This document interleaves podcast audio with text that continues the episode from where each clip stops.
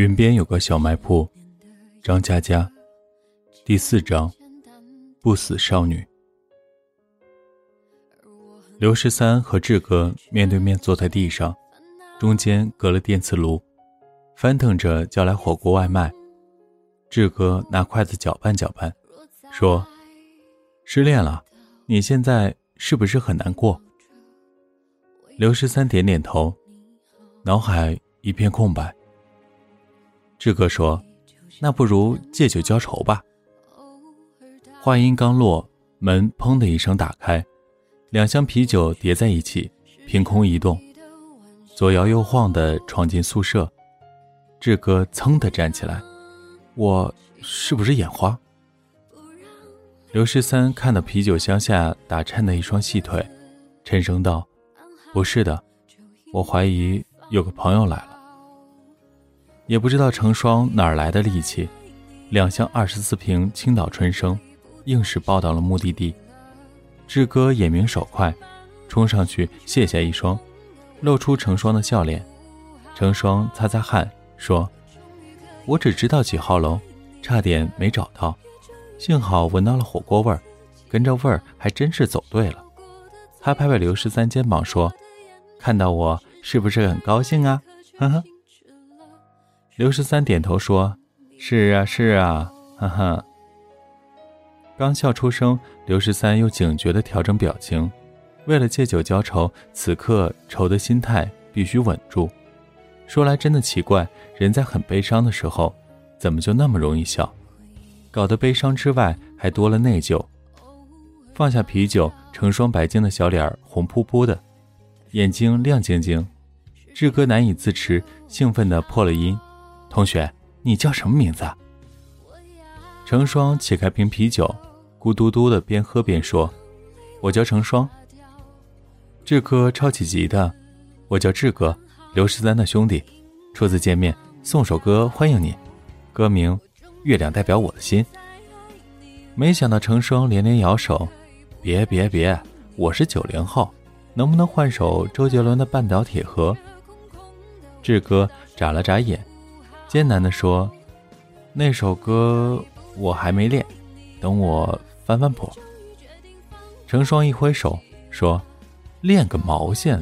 喝多了什么都会唱。”刘十三还没做出反应，两个人已经坐下来连吃带喝，啤酒啪里啪啦的开了好几瓶。宾客尽欢，只剩刘十三还没进入状态。刘十三把自己这种状态称之为矫情。生活中常常会出现不合时宜的矫情，比如小时候大家春游，你心痛，但你不说，嘟着嘴，别人笑得越开心，你越委屈。事实上，没人得罪你，也没人打算欺负你，单纯只是没有关注你而已。委屈到达一个临界点，当事人哇哇的哭出来，身边人莫名其妙，明明一块踏青、野炊、点篝火。大自然如此美好，哭什么？难道触景生情，哭的是一岁一枯荣吗？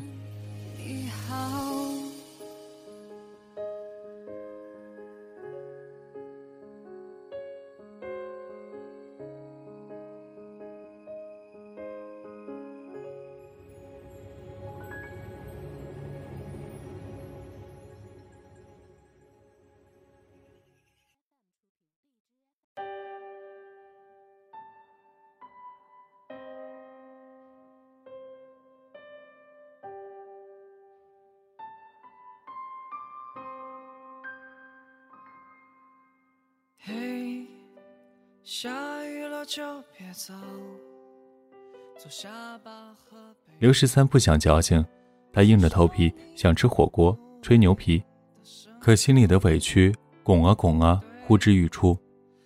志哥激动地说：“来，献给大家一首新歌，这首歌的名字叫做《爱情》。”说完，他自弹自唱：“轻轻的，我将糟蹋你。”请将眼角的泪拭去。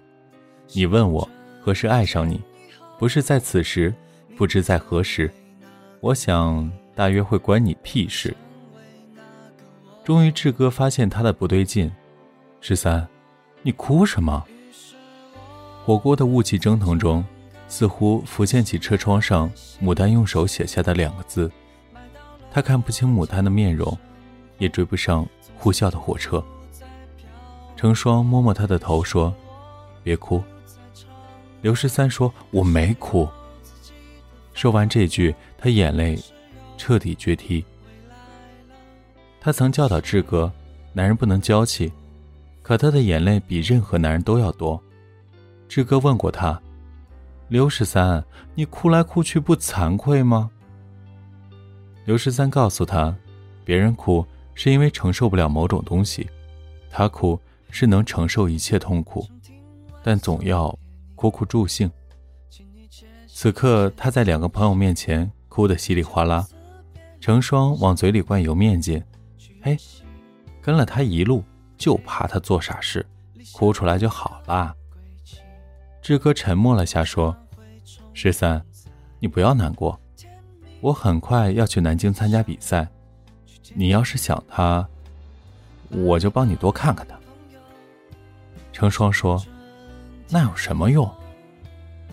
一句话戳进刘十三的心窝，说：“是啊，有什么用？做什么都没有用了。”成双啪的一拍筷子，说：“怎么就没有用了？做什么都没用，我早就死了。刘十三，你还活着，怎么说没用？你要是舍不得，去找他呀。”刘十三和志哥都被成双的气势吓到。志哥说。牡丹去南京了吧？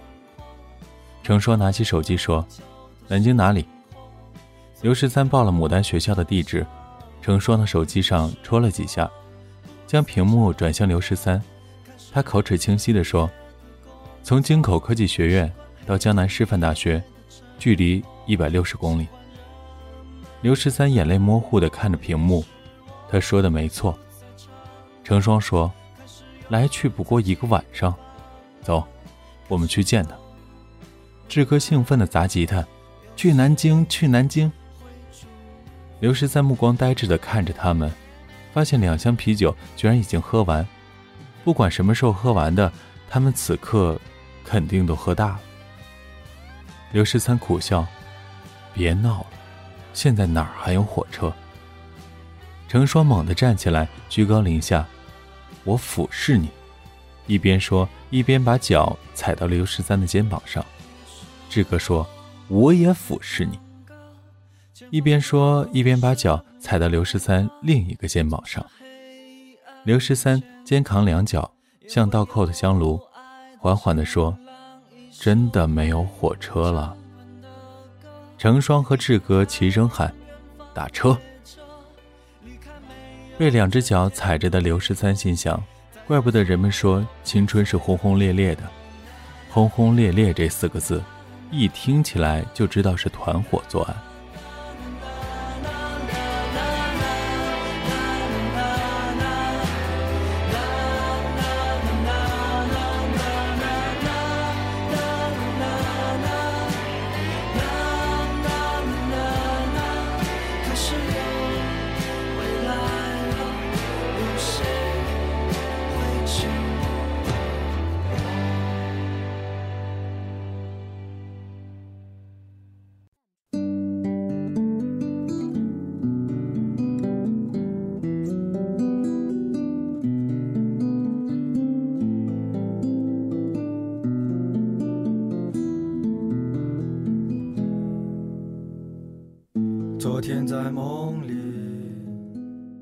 如果他是孤独一人，今晚应该躺在床上，通宵默默淌泪，睡到腰肌劳损。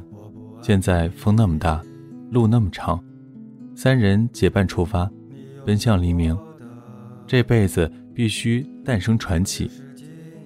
高速公路在冬夜无限拉伸，探照灯射穿雪花，两个醉酒的人上车就睡。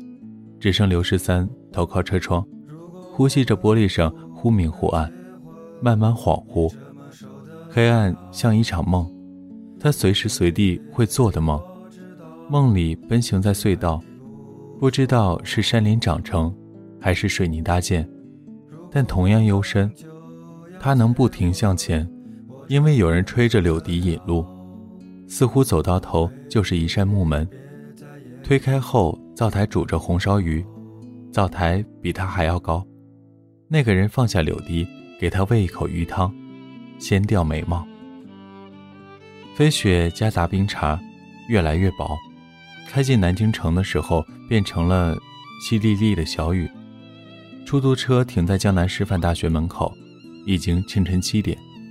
走的女孩还在睡觉，一部分美女刚刚准备卸妆，一部分美女已经开始化妆。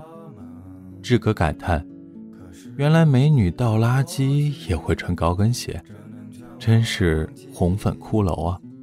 我愿意粉身碎骨。”成双安慰刘十三：“我们也不算白来，一会儿见不到你的前女友，我们就帮你找个现女友。”志哥发现他们三人的外套皱巴巴的，溅起泥点，沉吟着说：“要不我们换套衣服再来？”成双断然否决：“换什么换？都是二十几岁的年轻人，让他们看看贫穷的风采。”站在女生宿舍楼下，刘十三羞涩地说：“别这么高调，你们在旁边等我。”出租车上，刘十三默默斟酌，见到牡丹不知是喜是忧，但两个朋友在场，很有可能言不由衷。这种情况独自面对会比较好，让真情静静的流淌。谁知道朋友根本没有听他发言，成双担忧地说：“我也不知道要等多久。”我想去买包子，又怕走开会错过时机。志哥安慰他说：“没关系的，你尽管去，帮我带两个，我盯着。”成双说：“包子有点干，再买点南瓜粥。”刘十三大怒：“买三斤茶叶蛋噎死算了，你们这么娱乐，难道是过来看戏的？”志哥大悟：“哎，茶叶蛋不错哎。”我们一起去。两人眉开眼笑的往食堂走。刘十三张张嘴巴，周围女生的喧哗声涌过来，他顿时感觉到了客场的危机。刘十三摇摇头，又不是来打架的，为什么汗毛都竖了起来？旁边一名女生经过，斜着眼，他干嘛？第二名女生说：“谁的男朋友来送早餐的吧？”第三名女生说：“更像备胎。”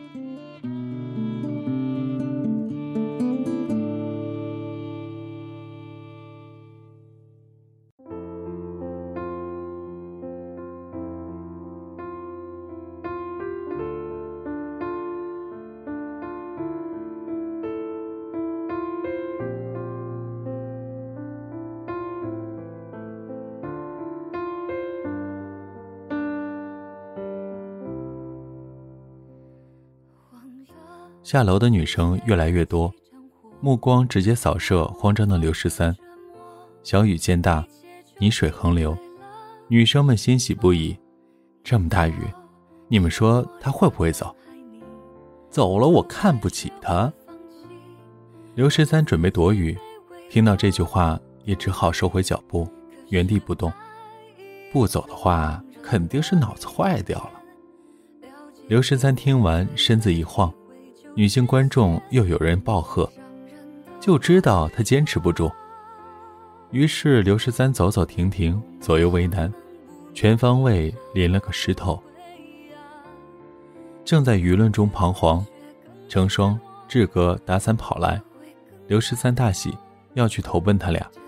接着目光穿过拎着包子的成双，护住头发的志哥，穿过人群，直接看到一朵天蓝色的牡丹。嫩黄为金，明亮如同盛开时报道的一缕朝阳。她白皙的脸冻得透明，没有擦发丝滴下的雨水，因为她的手正被握在另一双手中。握住牡丹的手的人个子挺高，一米八，小平头，长得像隔离带的安全装。小平头对牡丹说：“快进去，我下班接你。”牡丹说。嗯，回去开车小心。刘十三第一次听到他这么甜的声音，而且是从牡丹嘴里传出的，甜到发齁。他熟悉的牡丹，不是这么说话的。牡丹会说“好”，那么多次，他不惊不喜的，平平淡淡的说：“我走了。”他不会提问，懒得回答。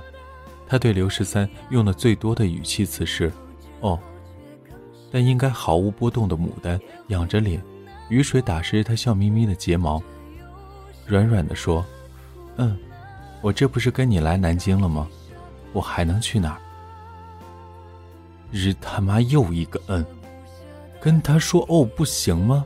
你什么时候下载了新的表情包？刘十三艰难的走回回忆，寸步难行。包子双人组察觉到刘十三的脸色。再顺着他的目光望去，顿时明白了一切。志哥喃喃自语：“这个情况一目了然，但不知道怎么下手。”成双把伞和包子塞给志哥，直奔那一对离别的男女，被刘十三握着手腕。刘十三勉强冲他笑笑：“我自己解决。”成双果断转身。志哥看他连扭两个方向，如此干脆，困惑地问：“你转啊转的，转活了圈吗？”刘十三离牡丹越来越近，成双说：“不能插手，换成是你，发现被戴了绿帽子，你会不会请大家一起戴？”志哥陷入认真的思索，成双说：“我们等等吧，男人的事情，男人自己解决。”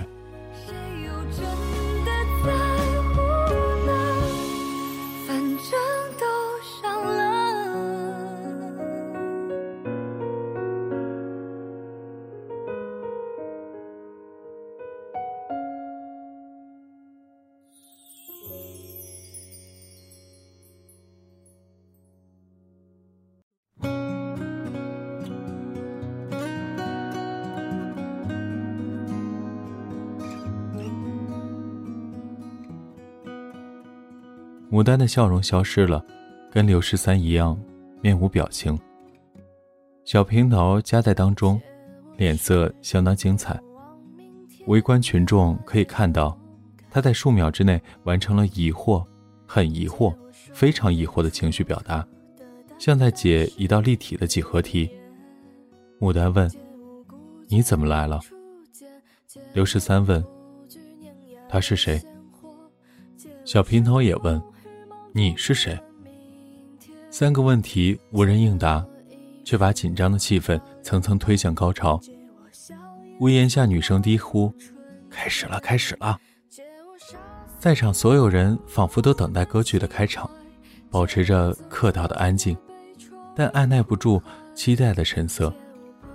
就在对峙三人沉默的间隙，女生宿舍五层的窗户全开，顶着各种发型的脑袋探出。又缩回去，然后打个伞继续观看。小平头首先沉不住气：“他谁？”牡丹说：“我以前同学，找我有点事，你先走，上班别迟到。”小平头是有智商的，他不可能走，开始回答刘十三：“我是牡丹男朋友，你找他干嘛？”二楼顶着毛巾的女生喊。音量大一点。小平头估计听到了，真的大声重复了一遍：“我是她男朋友，你找她干嘛？”这个体贴的举动降低了观看的门槛，博得观众的好感。有人说：“看来那个幺七二公分是想挖墙脚，被幺八零公分撞到了。”旁边有人提问：“为什么挖墙脚的幺七二公分好像很难过？”立刻有人解答：“注意观察墙角，显然不喜欢被他挖，这么失败当然难过。”刘十三没有搭理小平头，盯着牡丹：“为什么不告诉我？”牡丹没说话，他低下头：“你早点告诉我，我也不会缠着你。”小平头怒槽满了，虽然他增加音量。面前两个人却没有跟他交流，他只好用肢体语言掀起了刘十三的衣领。四周一片高兴的欢呼。小平头说：“你什么意思？”牡丹也低下头，眼泪流到鼻尖。刘十三的心越来越痛，不再逼问，努力缓和的对小平头解释：“我不知道你们在一起多久了，但就在昨天，我还是她的男朋友，两年的男朋友。”他冲牡丹笑笑。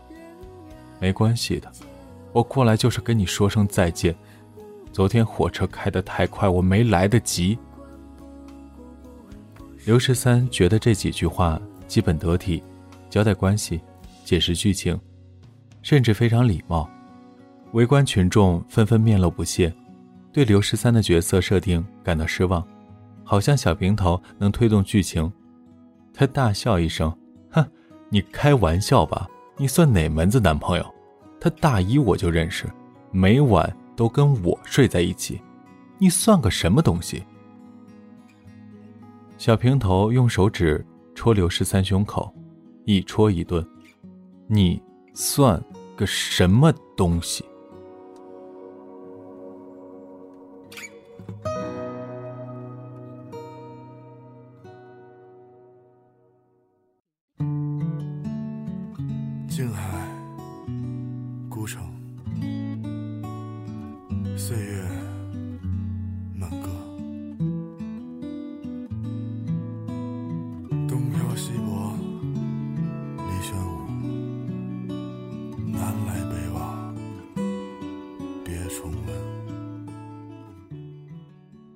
刘十三一阵恍惚，想起这两年的许多清晨。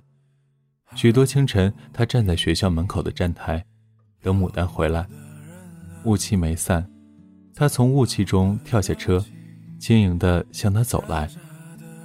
他从来没有问过，也许勤工俭学上夜班，也许朋友家过夜，也许亲戚在城里有房子呢，没什么好问的。他这么告诉自己，他突然明白。那些清晨，他没有问，其实是从牡丹的眼神中读到。你别问我，他根本就是知道的。一旦问出口，他就再也无法站在站台等那辆车了。想念在雾中游荡，往事也是，全部扭曲、飘忽，呈现空旷的画面。牡丹紧张地拉着小平头。不要说了，你先回去。小平头看着刘十三一言不发，失魂落魄，已经被他完全轰碎，决定继续演讲，对牡丹说：“回头跟你算账。”他对刘十三说：“我警告你，以后不要再纠缠牡丹，见一次打一次。”他对周围观众说：“看什么看？这个智障有什么好看的？”改天请你们吃饭。志哥忍不住赞美敌人：“咦，这个奸夫怎么像外交官，讲话这么多方面的？”成双说：“他不是奸夫，刘十三才是奸夫。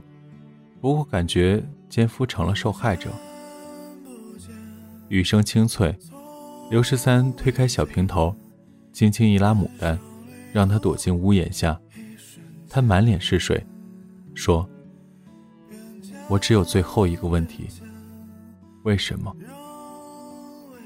小平头冲上前一拳，正中刘十三鼻梁。围观群众呼啦集体退一步，让出更大的舞台。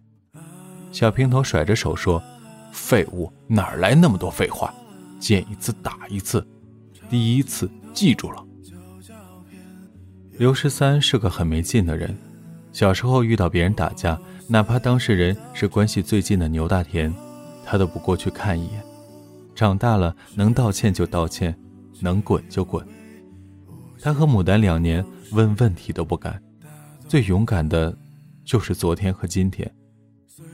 这么没劲的人，倒在泥水中，被小平头暴锤，看的人连愤怒都没有，只剩心酸。志哥扑上去想帮忙，成双拦住他。冷静的阻止，他说要自己解决。志哥说，眼睁睁看着他被打，传出去也不太好听。我是为了名声考虑，绝对不是因为他。刘十三已经受了一分钟的持续输出，成双深吸一口气，毅然决然说：“我们还可以为他加油。”说完，他有节奏的鼓掌，大喊：“刘十三加油！刘十三加油！”他喊得认真且动感，双腿左右倒腾，飞快地带起了节奏，令痴哥情不自禁地跟着大喊：“刘十三加油！”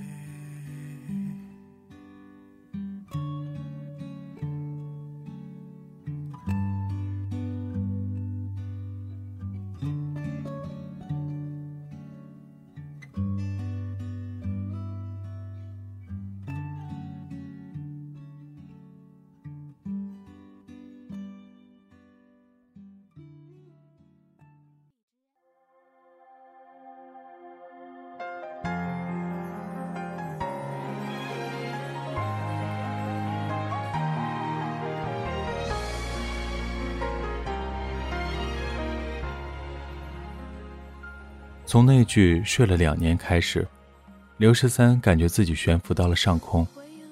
他望着躲雨的流浪猫，望着肮脏的月季叶子，望着塑胶跑道，他就是不想看自己的躯体是怎样倒下，怎样的哭。奇怪的加油声把他喊回了现场。刘十三这才发现，自己被打成了沙包，下意识劈出了一掌。小平头懵了，没想到刘十三还会还手，硬吃了一个耳光。更出乎意料的是，居然毫不疼痛。还击出现，围观群众情绪激昂，跟着成双一起喊：“刘十三加油！”有人问刘十三是哪个，有人答：“管那么多，反正往死里加油。”被冷落的牡丹也没闲着。抽空回宿舍拿了伞，这时候撑起来，照着小平头说：“我跟你一块走，别打了。”成双一愣，无名火燃烧，问旁边女生：“劳驾，借个伞。”女生说：“为啥？”成双说：“为了正义。”女生呆呆的把伞递给成双，他撑着伞照住刘十三，指着小平头说：“王八蛋，决战到天亮！”遭到调戏的小平头怒不可遏，一脚把刘十三踢出老远。成双赶紧跟过去，继续用伞罩住刘十三，怒骂小平头：“大家都有撑伞的，来呀，王八蛋！”牡丹急得跺脚：“你们不要添乱了，好不好？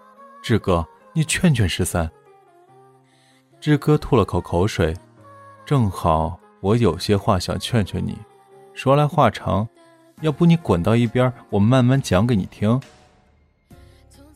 牡丹不再说话，小平头猛踩刘十三，刘十三咬紧牙关反扑，锁住他的双腿，两个人搅成麻花，泥水中互相纠缠，战况激烈。志哥也冲过来为刘十三撑伞，因为行动受限，双方只能靠翻身来进行移位。成双，志哥。两个人的伞死死罩在刘十三的上空，他翻到左边，伞就罩到左边；他翻到右边，伞就罩到右边，绝不照顾小平头。楼上的观众十分郁闷，整个战场只见两把伞在跳小天鹅舞，下面的人打得怎么样了？死没死？流多少血？一点儿也看不清楚。一个短发妹摘下眼镜，感慨地说：“虽然热闹没看成。”但这几把伞实在很热血。旁边室友赞同说：“确实炸裂，今天全部湿掉，不知道这几把伞有几把意义。”小平头奋力挣脱，刘十三垂死挣扎，小平头击中刘十三胳肢窝，刘十三控制不住的笑了一下。刘十三泄气了，小平头骂他武大郎，刘十三重振旗鼓。小平头终于被打到了脑袋，小平头一声怒吼，刘十三嘴角出血，牡丹哭了，成双也哭了。刘十三仰面躺着，打到脱力，半张脸泡到水中。两个女孩举着伞，眼泪吧嗒吧嗒，比雨下的还凶猛。牡丹抱住小平头，放声大哭：“你不要再打了，你再打就要把我打没了。”小平头摇摇晃晃地说：“你服不服？”刘十三笑了，勉强睁开眼睛，天空中一万滴眼泪坠落，说：“再见。”真困。他想，该做梦了。再见。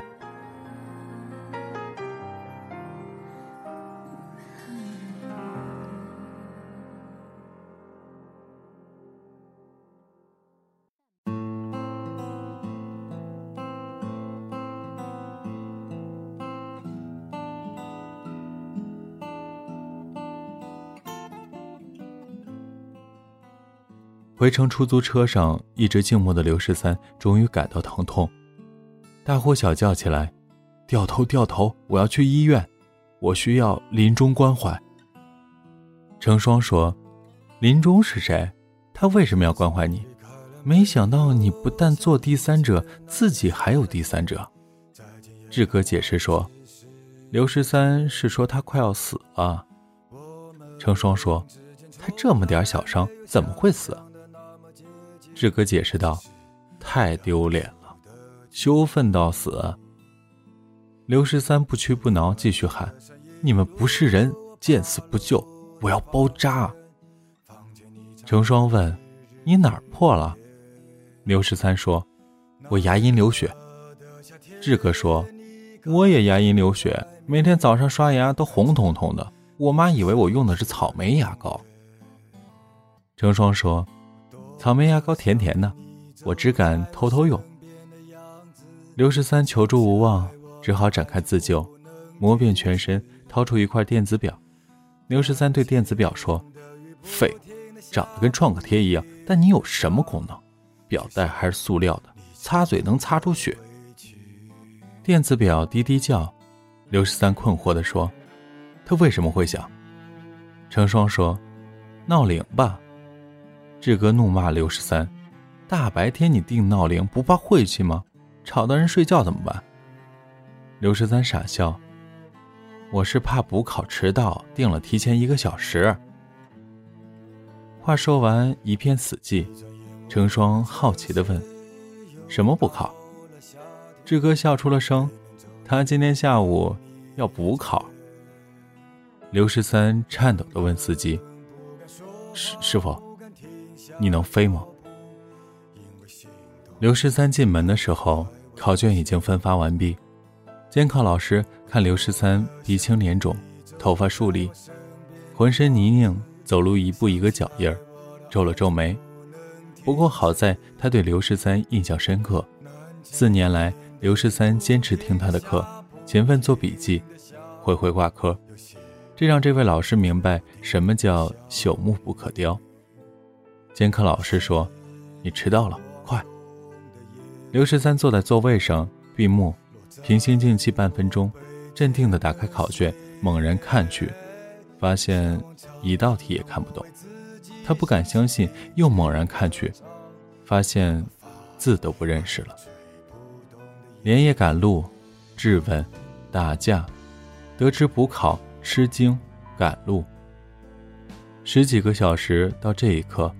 他的肾上腺激素全部消耗完毕，一下子毫无力气，压下的悲伤从全身每个缝隙冒出来，脑中穿梭着牡丹转身的背影，雨里的眼泪，他每个画面都按不住，只能反复轻问：为什么？为什么？这时不在考场会好一点吧？他能睡觉，睡醒起来打游戏。跟志哥去跑步，做不到的话，可以蜷缩在被窝里哭。然而，他偏偏就在考场，桌子上摆着笔，笔压着考卷，监考老师虎视眈眈。要是可以人格分裂多好，一个刘十三痛苦万分，满地打滚；一个刘十三稳定答题，下笔如有神。思绪乱糟糟，刘十三的意识中莫名其妙的出现倒计时，跟寺里过年撞钟一样，当当当，震彻耳膜。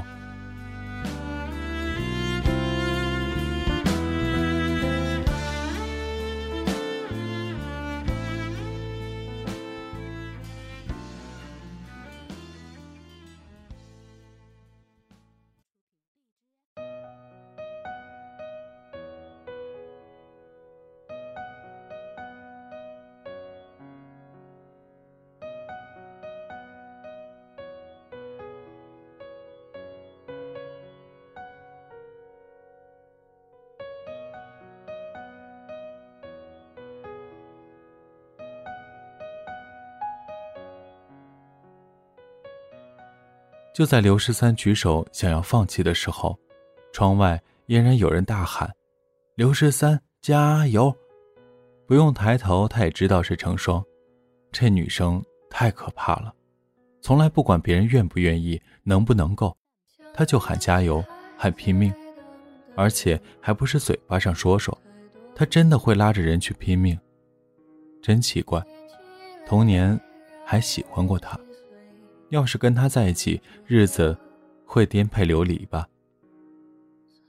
成双喊完加油，刘十三听到他踹人的声音，接着听到志哥大喊：“刘十三加油！”两人齐喊：“刘十三加油！”监考老师冲了出去，而刘十三就像走在迷雾里的人，那加油声是条隐隐约约的绳索，他顺着这条绳索跌跌撞撞地振作起身。不管它会不会断，一心一意想要看清楚山崖上的考卷。他心想：走过去，走过去，走过去就好了。成双和志哥说着对不起，被监考老师赶跑。刘十三也看见卷子上一道道题目，迷雾散开，明朗无比。经历千辛万苦的努力，锲而不舍的追求，那啥。还是一道题都不会做。看清和会做是两码事。他握紧笔，哪怕是看不懂题目，依然毅然决然的要写答案。刘十三写的正楷，横平竖直。小学起，他的本子上字字端正，行列整齐，深思熟虑才落笔，并不允许自己用涂改液，因为字里行间。如雕如刻，全部都是他不可动摇的目标，全部都得做到。哪怕后来他明白，那不叫目标，叫愿望。对永远弱小的他来说，更应该叫幻想。刘十三在考卷上写了一行字：郑恺，横平竖直，加油！我会顺利通过考试，我会找到工作，拥有未来。刚写下的字就立刻模糊，是眼泪大颗大颗的掉下来。他很加油，加油到爆仓。他也不想要这样的人生，倒霉、无能、卑微，还窝囊的哭。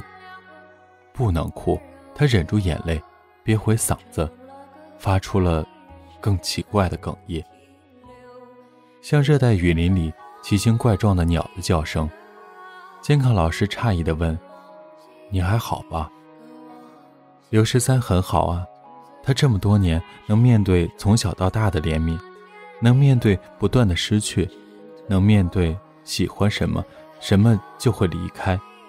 他靠一本写满幻想的笔记本，去习惯痛苦。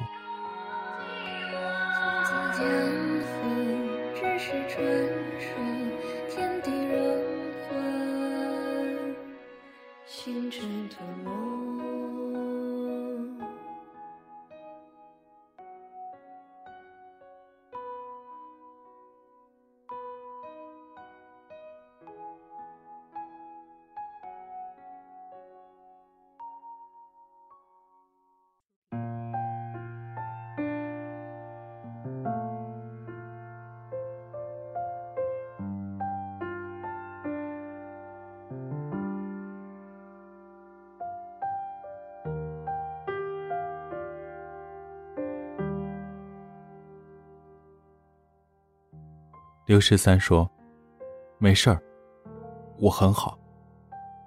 说完，他猛地站起身来，盯着他看的补考同学们吓了一跳，椅子一起发出挪动的咯吱声。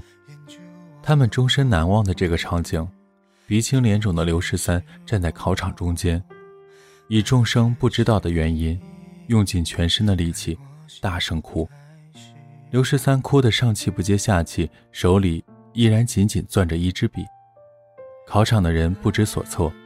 刘十三想，悲伤有尽头的话，到现在应该差不多了吧？从今往后也不会有更惨的事情了吧？那么，一次性流完眼泪以后，不要再这样。他一边哭嚎一边大喊：“我很好，我会好的不得不得了，我会重新做人，绝对不会再失败了。”监考老师实在没有想到会迎来这么激烈的回答。刘十三泪雨磅礴，大喊：“我很好，我会好的不得了，我会重新做人，绝对不会再失败了。”监考老师惊恐地说：“好的，我知道了。”远处，成双跟志哥喝着奶茶，忽见考场外的那棵树上，鸟雀轰然炸起。志哥说：“你还担心吗？”成双说。怕他想不开，万一死了呢？志哥说：“哪有这么容易死？”成双说：“对有些人来说，找死轻而易举。我有个远房姑父，跟老丈人吵架，打牌一看是三四五六八，脑淤血，死了。”志哥惊奇地说：“你讲话好像北欧神话。虽然刘十三喜欢哭。”但越哭越坚强。成双从背包里掏掏，掏出一堆药瓶，并排摆在石桌上，每瓶倒出几颗，变成手心一大把，在志哥震撼的注视下，一口塞进嘴巴，仰着脖子用整杯奶茶灌下去，咽得无比艰辛。志哥结结巴巴地问：“你你这是吃药？”成双说：“对啊，抗癌药。”志哥结结巴巴地问：“啥？抗啥？”成双咂咂嘴巴，打了个嗝，说：“吃饱了。小时候查出来的，医生说我只能活一年，结果我活到了现在。”志哥接不上话，大脑处于宕机，傻不愣登望着笑嘻嘻的女孩。他说：“本来在旅游，谁想到会碰到十三？哼！对了，我要走了，你替我转交个东西给他。”望着呆若木鸡的志哥，他眨巴眨巴眼睛，说：“你是不是想问我还能活多久？”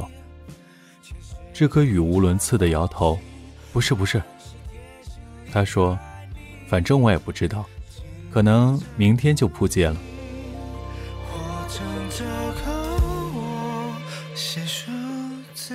一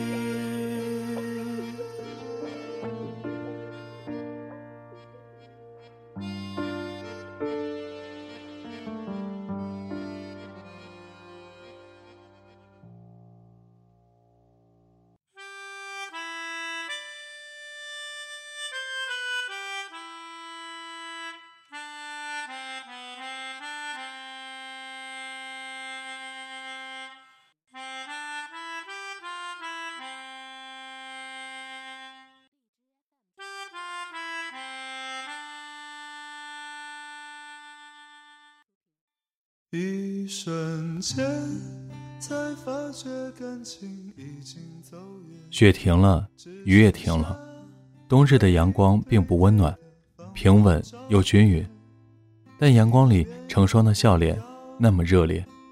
他说：“我就不死，怎么样？很了不起吧？”志哥喊：“那你还来吗？”已经走远的成双在阳光下挥挥手。不知道他说的是再见，还是说不。志哥把字条交给十三，成双给你的，不行，我得回去睡觉了。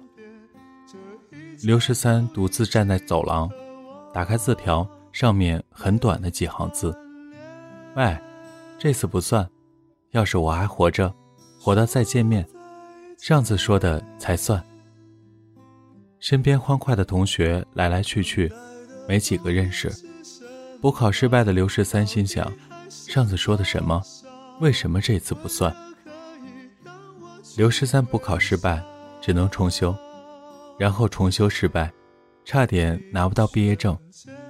他给导师送澳大利亚香橙，导师问：“你平时挺稳妥的，关键时刻掉链子，要找找原因。”刘十三解释说：“考运不好。”所以我收到的结果，对应不上我付出的过程。导师帮他争取学位证，补齐了学分，千辛万苦毕业。毕业的刘十三更加勤奋，深夜偶尔思索：成双去哪儿了？莫名其妙的出现又消失，两回了吧？得绝症的人不应该掉光头发，去做几件重要的事吗？那部电影叫什么来着？哦。遗愿清单，他这么闲，还带着他去外地打架，一点生命的紧迫感都没有，电话号码也不留，这年头都用微信了，难道我用漂流瓶找他？推理下来，估计他哪怕得了绝症，也是慢性发作的那种。听说有人身患过大米过敏症、伤心乳头综合症，都治不好。但都活得如火如荼。刘十三翻了个身，心想：他不会真的死了吧？他这么想过几次，次数不多，时间要留给其他事情，尤其是工作。因为毕业那天，他在笔记本上横平竖直的写好：“加油，我会找到工作，拥有未来。”这里是给失眠讲故事，愿这里的故事能温暖你的耳朵，给你一段美梦。晚安，陌生人。